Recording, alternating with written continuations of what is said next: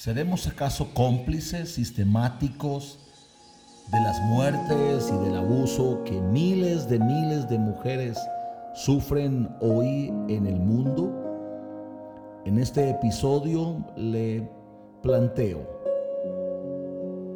las mujeres han sido violentadas y muertas sistemáticamente por la voluntad de los sistemas, por la permisividad de la religión, porque han habido leyes ciegas que dejan impune al que maltrata. Esta es una narrativa de espanto donde la religión ha sido cómplice. La ley ciega, el sistema permisivo y la mujer cosificada. Mi muerte ha sido progresiva, histórica y sistemática. Me maltrataron desde mi hogar de infancia, donde me adiestraron para ser la sirvienta de mis hermanos. Me mataron cuando permitieron que familiares tocaran mis partes íntimas y ante mi denuncia, golpe recibí. Me asesinaron en la escuela donde no podía usar otro uniforme que no fueran enaguas, de lo cual muchos se aprovecharon. Me mataron al verme como objeto sexual, como una transacción la cual compraban las sombrías de cuello blanco. Me asesinaron cuando me obligó el religioso de la iglesia a soportar maltratos de mi esposo, a la espera del milagro. Me asesinaron las interpretaciones bíblicas patriarcales que hicieron hombres violentos que me subyugaron como su vaso frágil. Me asesinaron desde la religión, la que estableció preceptos de separación y con ellos me silenciaron.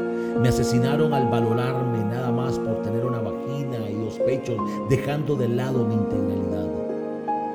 Acabaron conmigo al negarme el derecho al estudio, a ejercer mi voto, a tener paz propia. Fueron matándome cuando me impusieron responsabilidades laborales iguales a las masculinas, pero para mi mala suerte con salarios de hambre. Las leyes han sido cómplices de los asesinos. Ellas dejan impune al culpable y prenden una vela en mi memoria hipócritamente.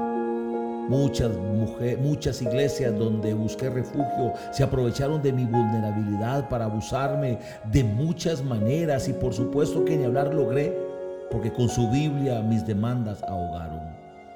Me mataron con sus discursos sexistas donde el decir ella se me invisibiliza. No se trata de una lucha lingüística, se trata de dignidad. Me asesinaron al negarme el derecho a elegir la vida que deseo tener. Me asesinaron los narcos, el crimen organizado, que vieron en mi cuerpo el vehículo para poner y mover sus mercancías. Me asesinaron como castigo social al violarme aumentando, asumiendo que sintiendo el pene de un hombre sería curada mi preferencia sexual. Me asesinaron con la indiferencia. Al final solo pasé por la vida siendo una presea más de algunas eyaculaciones, siendo la estadística de alguna revista, siendo la noticia amarillista de algún noticiero. Pasé por la vida como una memoria, una memoria. No me mató el cobarde que me violó, que me apuñaló o que me ahorcó. Ese solo fue un cómplice más de un sistema histórico que forma abusadores y al final los corona como asesinos.